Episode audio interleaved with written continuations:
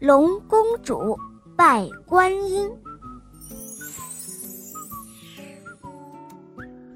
这位龙公主啊，就是龙女，她呢也是东海龙王的小女儿，不仅长得漂亮，而且聪明伶俐，深得龙王的宠爱。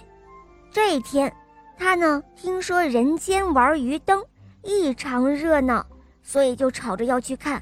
龙王抚着龙须，摇着头说：“不能去，这可不能胡闹。那里可不是你一个龙公主能去的地方，乖乖的在龙宫里待着。”这位小公主呢，又是撒娇又是装哭，可龙王还是不同意。龙公主撅起了嘴巴，她心里想：“哼，你不让我去，我偏要去。”看你能有什么办法？好不容易等到了三更天，她悄悄地溜出了水晶宫，变成了一个渔家少女，踏着朦胧的月色，来到了闹鱼灯的地方。这是一个小小的渔镇，镇上鱼灯很多，有黄鱼灯、章鱼灯、墨鱼灯、鲨鱼灯，还有龙虾灯、海鲜灯。扇贝灯、海螺灯，小龙女忘情地往人群里钻，不一会儿就来到了一个十字路口。这里更有趣了，鱼灯叠着鱼灯，灯山连着灯山，五颜六色，光华璀璨。小龙女如痴如醉地站在一座灯山前，看得出了神。可谁知？就在这个时候，从那阁楼上泼下来半杯冷茶，就那样不偏不倚的，正好泼在小龙女的头上。这位小龙女猛吃一惊，原来变成少女的龙女碰不得半滴水，如果她一碰到水，就再也保不住少女的模样了。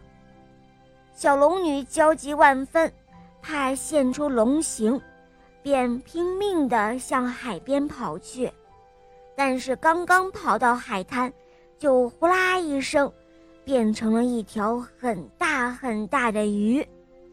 就在这个时候，正巧海滩上来了一胖一瘦两个家伙，他们看到了这条光灿灿的大鱼，一下子就愣住了。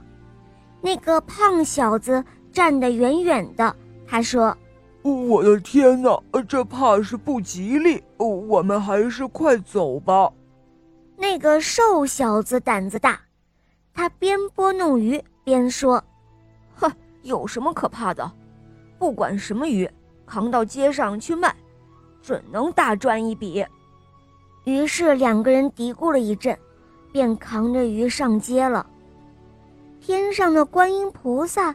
早将刚才发生的事情看得一清二楚，不觉心中升起了慈悲之心，于是对善财童子说：“你快到那渔镇去，将那大鱼买下，带到海里放生吧。”善财童子点头称是，急忙踏着一朵莲花去了渔镇。这时，那两个小子已经将鱼扛到了街上，人们围住大鱼议论纷纷。有一个白胡子老头说：“哎呦，这鱼可太大了，你们把它展开灵卖吧。”那个胖小子觉得老头说的有理，便向肉铺借来了一把肉斧子，眼看就要斩鱼了。突然，有一个小孩叫道。嗯，你们看啊，那个鱼流眼泪了。胖小子走近一看，大鱼果然流下了两串晶莹剔透的眼泪，吓得他连忙丢掉肉斧，就往人群里钻。那个瘦小子抬起了肉斧就要斩，却被一个气喘吁吁赶来的小沙弥给阻止了。阿弥陀佛。施主莫斩鱼，我买了。那个白胡子老头瞪了一眼小沙弥，他哼道：“哼，你买？难道你开荤还俗了？小沙弥不觉得脸红了，他说：“阿弥陀佛，我是要放生。”他说着就掏出了碎银子，递给了瘦小子，并要他们将鱼扛到海边去。于是三个人来到海边，将大鱼放入了海中。碰到海水，立即打了一个巨大的水花，游出了很远，然后转身向沙尼点了点头，很快就消失不见了。瘦小子摸出了碎银子，不料摊开手心一看，碎银子变成了一把香灰，被一阵风吹得无影无踪了。小沙尼。也不知去向了。再说那东海龙宫，自从不见了小公主，宫里宫外都乱成一团，龙王的龙须直翘，海龟丞相也急得头颈伸出老长，谢将军也吓得乱吐白沫。一直到小龙女回来了，大家这才松了口气。龙王瞪着眼睛呵斥他说：“我且问你，你到哪里去了？”龙公主一看龙王动怒了，知道撒娇也没有用了，便将自己的遭遇讲了一遍。龙王听了之后，一怒之下竟将她逐出了水晶宫。小公主伤心极了，东海茫茫。自己要到哪儿去呢？她来到了普陀山附近的莲花池，哭声传到了紫竹林。观音菩萨听到之后，就让善财童子去把龙女接上来。龙女一见观音菩萨，俯身就拜。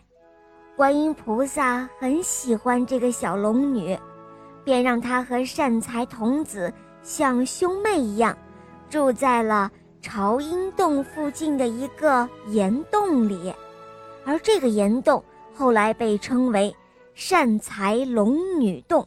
后来呢，龙王后悔了，常常派人去请龙女回去，可是龙女依恋普陀山的风光，再也不愿回到水晶宫了。好了，小伙伴们。这个故事肉包就讲到这儿了，更多好听的童话，赶快关注肉包来了，在我的首页还可以收听肉包睡前故事，还有成语故事，还有《西游记》的故事，还有《萌猫森林记》《恶魔岛狮王复仇记》，当然还有我的同学是夜天使。同时呢，当然过段时间我们还会更新什么小木偶的故事啊，还有什么小兔彼得啦。很多你没有听过的，我们都会更新哦，小伙伴们赶快提前关注，到时候一起收听哦。